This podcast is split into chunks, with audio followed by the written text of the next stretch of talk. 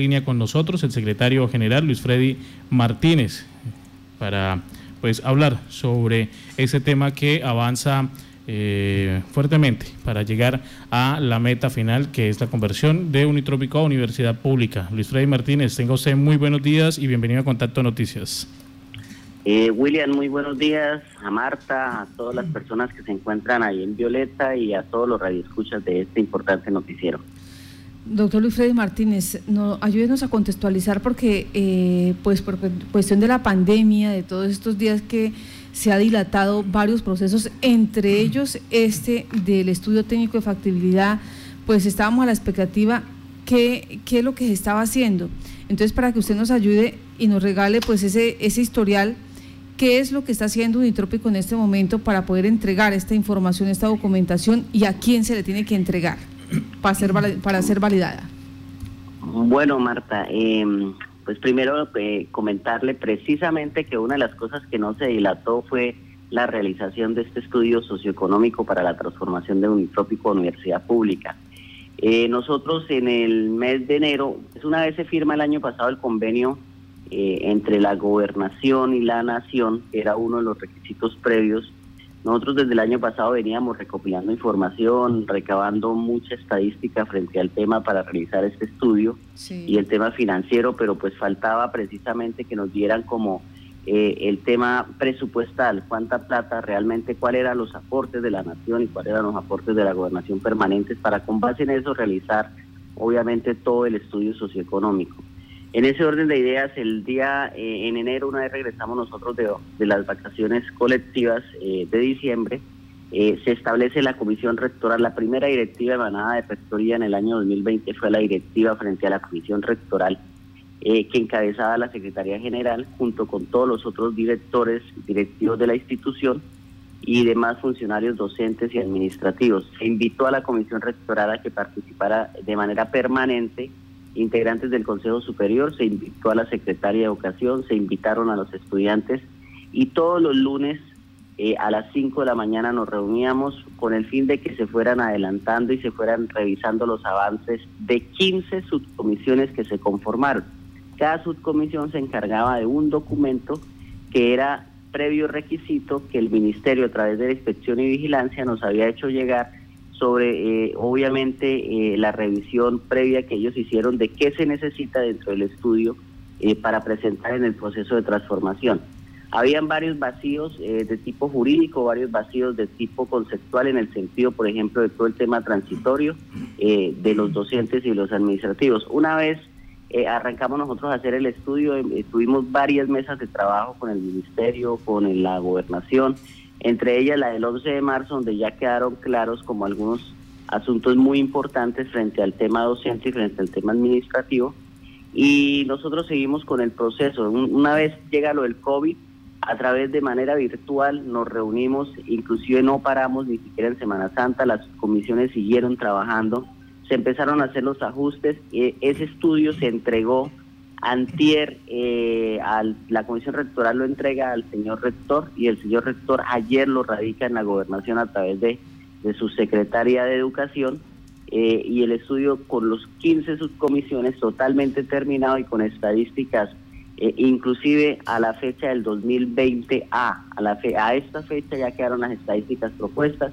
eh, son 15 documentos distintos. El más pequeño es un documento que tiene que ver con la misión y la visión, Marta, de la universidad, de lo que sería la universidad pública. Es un documento que tuvo una discusión conceptual, una discusión pedagógica, inclusive a nivel de los estudiantes, a nivel de los docentes, una buena discusión de tipo eh, filosófica también, porque pues era necesario revisar lo que hay, lo que se ha propuesto, que se propuso hace 20 años por los miembros fundadores y lo que queremos eh, que funcione de aquí en adelante sin quitar, por ejemplo, el tema de la bioética, sin quitar precisamente cómo nace un trópico desde el tema social. Y por eso eh, se desarrolló ese estudio, un estudio que lo desarrollaron los docentes, los administrativos, los funcionarios del Indótrico ad honorem, ocupando tiempo inclusive de su propio trabajo y ocupando tiempo extra que no correspondía con sus labores propias de la universidad, un estudio que no costó un solo peso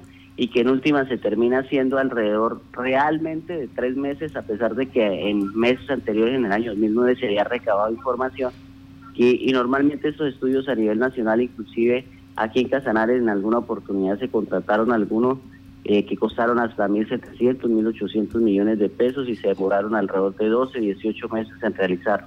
Entonces, eh, eso era lo que les queríamos contar. Hay un reconocimiento especial por parte de nosotros a todos nuestros docentes, a todos los administrativos que estuvieron al frente de organizar estos documentos. Eh, en la parte final, eh, el trabajo y el liderazgo, obviamente, de la dirección académica en muchos documentos de esos, eh, de la oficina asesora jurídica, en la recopilación del secretario del Consejo Académico, y muchos docentes que han venido participando en esto hay un reconocimiento por parte del señor rector por el trabajo realizado. Entonces, esos a grandes rasgos, eh, 15 documentos que componen el estudio, eh, grandes documentos, el, el plan maestro de infraestructura, la proyección financiera, el estatuto docente, el estatuto de bienestar, el reglamento estudiantil, eh, todos los documentos que se requerían y que se necesitan para entregar al viceministerio ya fueron entregados el día de ayer a la gobernación.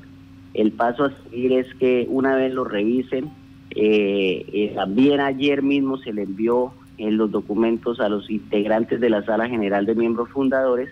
con el fin de que sean convocados el día de hoy se les entregará la convocatoria para desarrollar la sala general donde se les va a socializar cada uno de estos documentos, obviamente previa revisión de ellos y retroalimentación por parte de ellos hacia la comisión rectoral. Johan Solano. Gracias, Marta. Buenos días. Eh, Freddy, quería preguntarle una cosa. Ha dicho usted que este estudio se hizo pues gracias al trabajo, al aporte que hicieron los docentes de la universidad. En un caso de que este estudio hubiera tenido que ser contratado, como se ha hecho ya en varias ocasiones, ¿qué precio hubiera tenido? ¿Qué, ¿Cuál hubiera sido la inversión? O en este momento le podemos decir a la comunidad, nos hemos ahorrado tanto dinero gracias al esfuerzo que hicieron los docentes de la universidad. Sí, Johan, inclusive nosotros eh, el año pasado se recibieron algunas propuestas, por decirlo de alguna forma, de algunos de algunas personas que conocen y tienen mucha experiencia en estos temas, que inclusive han trabajado con las distintas salas eh, en, en, el CESU, en el Consejo Nacional de Educación Superior, en el mismo CONACES,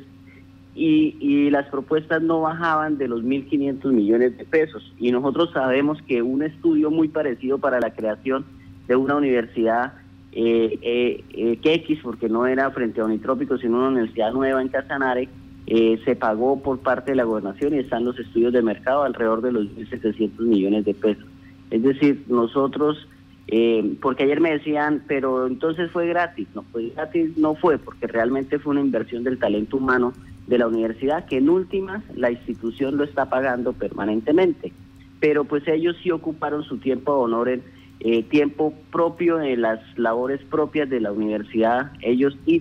tiempo adicional porque son docentes y ahí sin embargo adicionalmente en sus horarios eh, extracurriculares trabajaron estas actividades. Entonces, nosotros estamos contentos porque Johan le cuento que eh, tener plasmado en ese documento el pensamiento de nuestros docentes, de las personas que han venido trabajando en la institución, que les duele la institución es algo muy importante porque eso genera empoderamiento y genera cohesión social al interior de la institución. Hoy en día la institución está más fuerte y más unida que nunca en torno a los propósitos que queremos sacar adelante. Doctor Luis Freddy, vamos a ese documento del estudio financiero que revela cuántos recursos se necesitan, qué es, qué es lo que se propone eh, para que se pueda encontrar ese punto de equilibrio y periódicamente poder eh, o más bien semestralmente poder recibir más estudiantes, eh, ampliar la oferta y mantener, mantener en este momento los servicios. Perfecto, recordemos entonces lo siguiente, eh, con los recursos que ya se firmaron en el convenio de recursos permanentes de la gobernación y la nación, nosotros hicimos el análisis financiero hacia esos recursos. Lo primero que identifica es que sí nos alcanzan esos recursos más los que pone Unitrópico para que la universidad funcione. ¿Nos recuerda, con, los, recursos. ¿Cuánto es ese monto? ¿Nos recuerda, por favor, ese monto? Son 16 mil millones de parte del de, de la nación, de la eh, de la gobierno nacional, 2.000 2.500 millones de parte de la gobernación y 2.500 millones eh, de la apuesta de parte de Unitrópico. Entonces, eh, alrededor de 21 mil millones de pesos. Aquí sucede algo importante y hay que aclararlo. Mucha gente, inclusive en redes sociales, claro que en redes sociales se presta para muchas cosas, pero mucha gente escribiendo eh, eh, que fue que nos asombró, una queja formal ante la Procuraduría diciendo que qué se había hecho con la plata que había puesto la gobernación y la nación, que en qué se habían gastado esos recursos unitrópicos que no se veía la inversión. Y hay que aclarar que nunca ha llegado un solo recurso, que se firmó fue un convenio donde se dice que se va a aportar una vez Unitrópico sea pública, se aportarán esos recursos. Pero son recursos que básicamente se aportan para el tema de funcionamiento. Es decir, la sola nómina de personal docente nos aumenta si es si en este momento nosotros estamos funcionando para el tema docente con alrededor de 8 mil millones de pesos para el tema de nómina, eh, el tema ah, se, se duplica. ¿Por qué se duplica? Porque hoy en día a los docentes se les paga de acuerdo a un salario que pone la universidad. En la universidad pública se les paga de acuerdo a su eh, formación eh, académica, de acuerdo a su experiencia, de acuerdo si han publicado, porque eso se establece bajo unos puntajes. Entonces todo ese análisis financiero se hizo y se individualizó cargo por cargo de tal manera que se pudiera realmente tener una situación financiera importante. Pero hay algo importante que es lo que más pregunta la gente. En ese análisis financiero se determinó que hay unos programas que requieren un poco más de asistencia en tema de, por ejemplo, laboratorios, en tema eh, de prácticas, en tema de muchos elementos. Eh, esos programas ingeniería civil, arquitectura, medicina veterinaria, tendrán un valor a partir de confiando en Dios que seamos públicos y la resolución salga de aquí a diciembre siguiendo la ruta y cumpliendo la ruta que estamos que se ha establecido con el viceministerio eh, alrededor de 1.5 salarios mínimos. Más o menos el año entrante sería millón si no estoy mal tendríamos el valor de ese semestre. Y los programas que no requieren eh, tanto tipo de, asistencia en apoyo eh, de laboratorios y demás cosas, eh, ejemplo contaduría, ejemplo derecho, ejemplo, esos programas tendrían un costo de un salario mínimo, que este año es de 877 mil, el año entrante yo creo que no va a superar un, aumento del 4 o el 5%, entonces eso serían más o menos lo que la gente tiene, ¿cuánto va a quedar el costo? Eh, porque eso es lo otro que hay que aclarar, Johan, Marta, William, que la universidad pública no es que sea gratis totalmente, hay que recoger unos recursos, inclusive que se requieren para el tema de otros gastos necesarios dentro de la institución, de otras inversiones. Importante cuando seamos públicos que, por ejemplo, podemos presentar proyectos a LOCAT ya como institución de educación superior entonces ya pretenderíamos tener algunos recursos importantes para infraestructura, para investigación. Eh, obviamente el tema de bienestar tendría unos recursos propios que por ley eh, deben asignarse. Entonces eh, el futuro es prometedor, los recursos alcanzan para el funcionamiento para 800 estudiantes adicionales a los que tenemos. Es decir, el año entrante nosotros tenemos 2.200, la proyección al año entrante es que lleguemos a 3.000 estudiantes y en la medida en que los recursos puedan ir aumentando, obviamente esos son unos recursos permanentes que van a aumentar de acuerdo al IPC segundo que quedó en el convenio, año a año. Entonces, en la medida en que los recursos puedan ir aumentando, se pueden ir aumentando los cupos frente a los estudiantes. Los programas en sus registros calificados se presentan con un número X de estudiantes permitidos por curso cada semestre. Eh, sin embargo, nosotros en la oferta académica ya proyectamos unos cupos importantes de 800 personas para el 2021 y también se proyectan en años posteriores otros programas que hay que entrar a trabajar, otro tipo de programas académicos, que ya en este momento tenemos libros maestros de tres nuevos programas académicos de pregrado y tres nuevos libros maestros de programas académicos de especialización, los cuales serán presentados una vez tengamos el carácter de público serán presentados al Ministerio para el estudio y la visita de pares para la aprobación de los registros calificados y poder ofertar muchos más cupos en unos nuevos programas académicos. En cuanto a la situación de infraestructura y eh, de áreas eh, de propiedad de Unitrópico, ¿cómo quedan ahí? Eh, ¿Hay algunos sectores que se van a articular? la finca El Remanso, otras propiedades. ¿Cómo quedó claro para la entrega de esta información a la gobernación de Casanare? Exacto, en eso se avanzó, um, se avanzó también en el año, el año anterior. En la asamblea aprobó la ordenanza donde eh, se decía que la granja El Remanso y el campus universitario de hoy en día, donde se encuentra funcionando las labores propias de Unitrópico, una vez universidad sea pública, pasarán a ser bienes inmuebles de Unitrópico. Con base en eso, nosotros, eh, la Facultad de Arquitectura, con todos sus arquitectos y la Facultad de Ingeniería, proyectaron el Plan Maestro de Infraestructura. El Plan Maestro de Infraestructura contempla la redistribución de los espacios que tenemos en este momento y que se deben garantizar obviamente para el tema académico de los estudiantes, pero de una vez hizo una proyección de la construcción de nuevos edificios de aulas. En ese momento ya inclusive tenemos un proyecto eh, en la fase de prefactibilidad eh, de parte de la universidad para un edificio nuevo que contempla obviamente laboratorios, contempla nuevas eh, aulas, contempla que va a ser presentado a la gobernación eh, apenas eh, se establezca el carácter público. Ya el señor gobernador en reuniones anteriores ha manifestado el interés de que la gobernación a través de sus recursos importantes haga la inversión. Entonces, mientras todo esto va andando, nosotros seguimos trabajando en la institución con ánimo de presentar ese proyecto a la gobernación y que obviamente bajo el compromiso que adquirió el ingeniero Salomón frente a esa nueva construcción se pueda arrancar con ese trabajo. Ese plan de infraestructura contempla absolutamente todas las nuevas adecuaciones que hay que hacerse a esos dos escenarios, Granja el Remanso y el campus universitario. Sin embargo, pues obviamente eh, nosotros hemos previsto que eh, ya siendo públicos, pues ya podemos tener y obtener unos recursos importantes de otro lado. En este momento, por ejemplo, Marta, estamos trabajando una convocatoria que se hizo en, en, en asocio con la Universidad Nacional frente a poder tener eh, una especie de laboratorio, eh, de unos laboratorios fuertes dentro de la institución Unitrópico. Eh, vamos de primeros en el estudio que se ha realizado, se llevan, se están haciendo unos ajustes al proyecto, unos complementarios que hay que hacerle al proyecto y esperamos que esa buena noticia podamos dársela a ustedes más adelante en el sentido en que tendríamos inclusive en Yopal eh, a través de un trópico, un laboratorio que permita hacer eh, cosas como por ejemplo las pruebas del COVID-19 eh, con recursos de la nación a través del, Ministerio de Ciencia y Tecnología. Entonces seguimos con Unitrópico porque la buena noticia es que en este momento pues ya existe este documento tan importante que es el estudio técnico de factibilidad, el cual se entregó a la gobernación de Casanare y también está a puertas para ser entregado pues eh, ya a la sala general de fundadores. Eh, muchos se preguntarán, bueno, ya hay 15 eh, documentos en todas sus aristas, que está la parte financiera, la parte técnica, la parte de infraestructura, la misión, la visión, todo lo respecto a la universidad pública.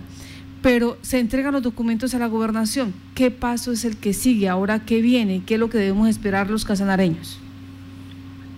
Bueno, Martica, eh, el, el 11 de marzo que tuvimos la reunión del ministerio se le presentaron a los medios de comunicación, de comunicación a la comunidad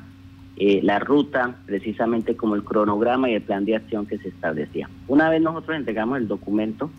la gobernación, porque ese, ese es eh, precisamente lo que se ha firmado y lo que la ley dice, la gobernación debe hacer su revisión y debe pedir a Unitrópico la convocatoria a la sala general esa solicitud ya la hizo el señor gobernador y ayer mismo el señor rector dio la directriz de convocar a la sala general para socializar el documento. Una vez se socialice el documento, que es lo que ha pedido siempre la sala general en la retroalimentación de las inquietudes que ellos tengan, porque es que Marta, aquí hay que entender, y yo invito a la comunidad a entender, que los miembros de la sala general no es que no quieran dar la anuencia, lo que ellos han manifestado inclusive desde siempre es estar de acuerdo con el proyecto de universidad pública desde cuando esto nació. En el 2018 inclusive dieron el aval desde la sala general, cada uno de los miembros dio su voto positivo para que se tramitara el proyecto de ley que hoy en día de, tiene a Unitrópico en este debate precisamente. Es gracias a ellos y al aval que ellos dieron, porque fácilmente hubieran podido decir que no. Y desde que ellos no autorizaran, pues obviamente no se tramitaba ningún proyecto. De igual forma, eh, han manifestado siempre el tema de la anuencia estar a favor eh, dieron la autorización al señor rector para que se desarrollara el estudio socioeconómico que mostrara realmente, porque es que este estudio va al ministerio y fácilmente el ministerio podría decir, eh, no, este estudio no realmente no garantiza que Unitrópico sea pública y no no la pasan a pública. Entonces, entonces eh, ellos siempre han manifestado queremos ver, por ejemplo, cómo va a quedar la infraestructura de la universidad, cuáles son los recursos, cómo quedan los docentes que llevan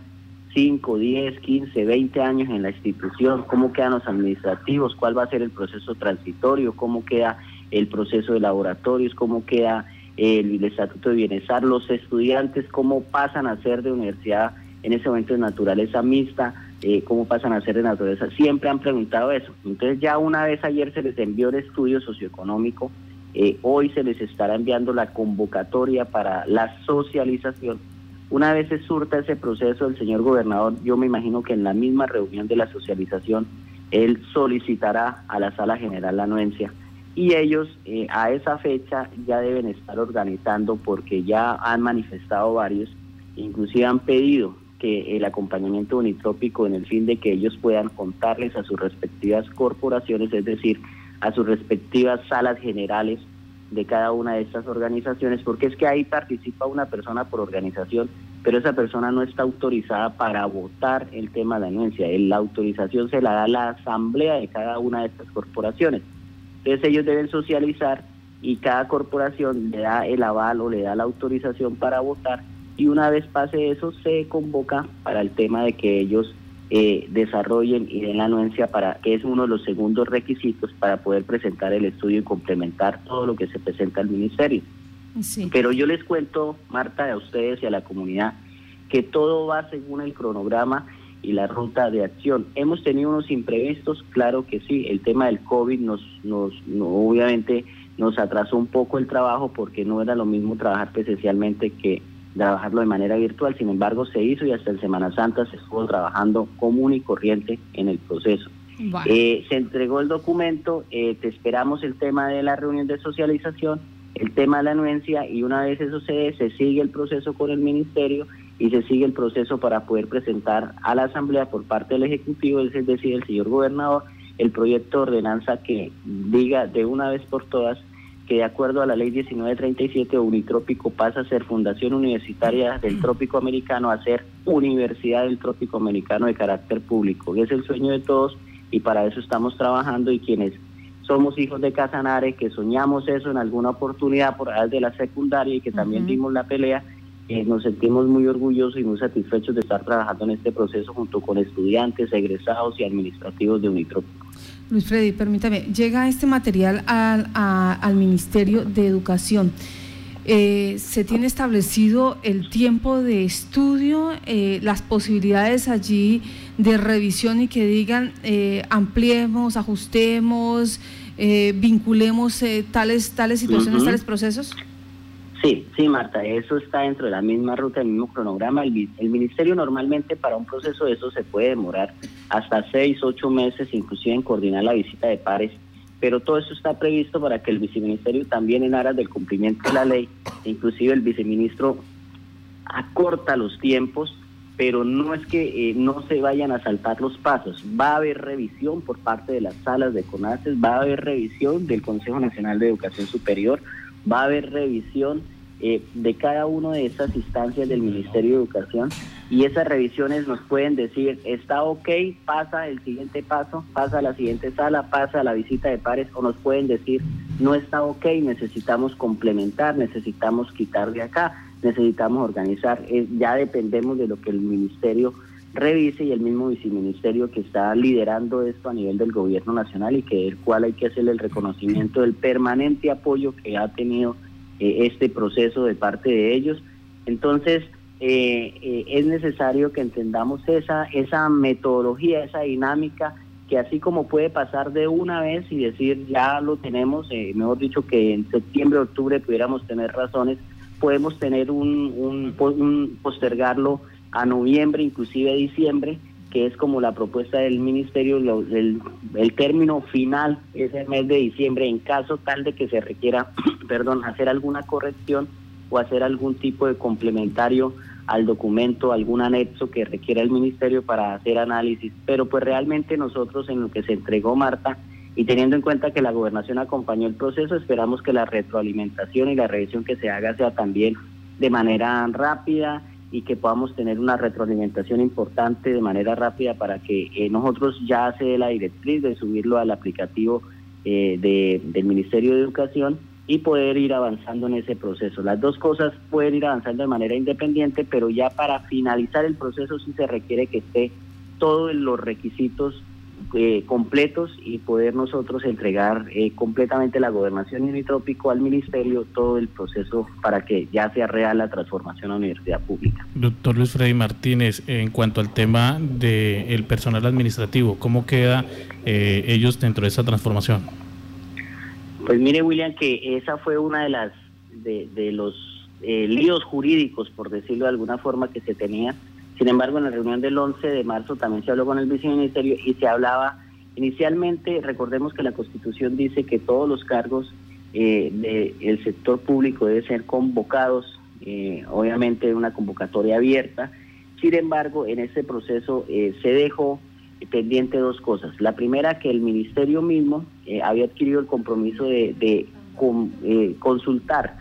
eh, directamente con el Departamento Administrativo de la Función Pública cuál sería el proceso. Esa consulta está dando también. sin embargo, en lo que se habló era que se dejaba de manera transitoria, se dejó unos parágrafos transitorios en ese tema con el fin de no afectar el desarrollo propio de la prestación del servicio de educación y con el fin de garantizar los derechos laborales de los funcionarios administrativos y docentes de Unitrópico. Obviamente en el sentido de que una vez esto suceda, será el Ministerio y será el Departamento de los que nos digan cuál va a ser el proceso para desarrollar con ellos. Nosotros nos imaginamos yo que eh, he estado un poco también en la administración pública y se surgió un proceso muy parecido, por ejemplo, cuando estuve en el IRI, eh, las personas quedaron en provisionalidad hasta que se pueda convocar al respectivo concurso. Entonces, eh, los que están con sus derechos, así como los estudiantes, porque la ley inclusive dice, cuando habla la ley 1937, dice que se deben garantizar los derechos y, la, y, obviamente dice eh, de la em, expectativa laboral que se tiene por parte de las personas que laboran hoy en día y estudian hoy en día dentro, de la, dentro de Unitrópico.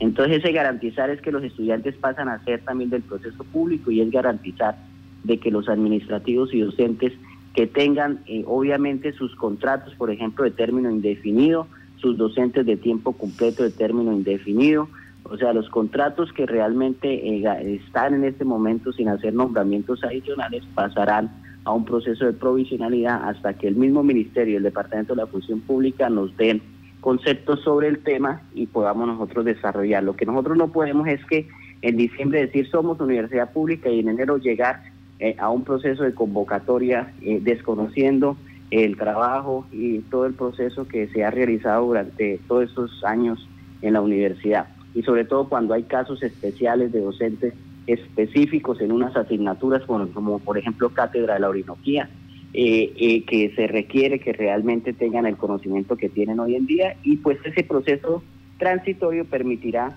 que nuestros docentes también entren en un proceso fuerte de formación académica, de generar sus respectivas maestrías, sus respectivos doctorados, como lo están haciendo hoy en día. Hoy en día tenemos eh, patrocinados por Unitrópico cinco de nuestros docentes estudiando doctorado en otras ciudades del país, garantizando precisamente esa formación permanente y que permita que se cualifique nuestro personal y podamos tener una educación de calidad en Unitópico. Pues, eh, doctor Luis Freddy Martínez Montaño, secretario general de la Universidad del Trópico Americano, muchas gracias por estar en Contacto Noticias. Marta, muchas gracias a usted, a William, a Johanna, a Violeta por permitirnos contarle a la comunidad todas estas cosas positivas, hacer aclaraciones, tener realmente la verdad y los argumentos necesarios para el debate que nos permita eh, en un proceso constructivo tener construir tejido social y construir universidad pública para el departamento de Casanare. Muchísimas gracias y Dios los bendiga.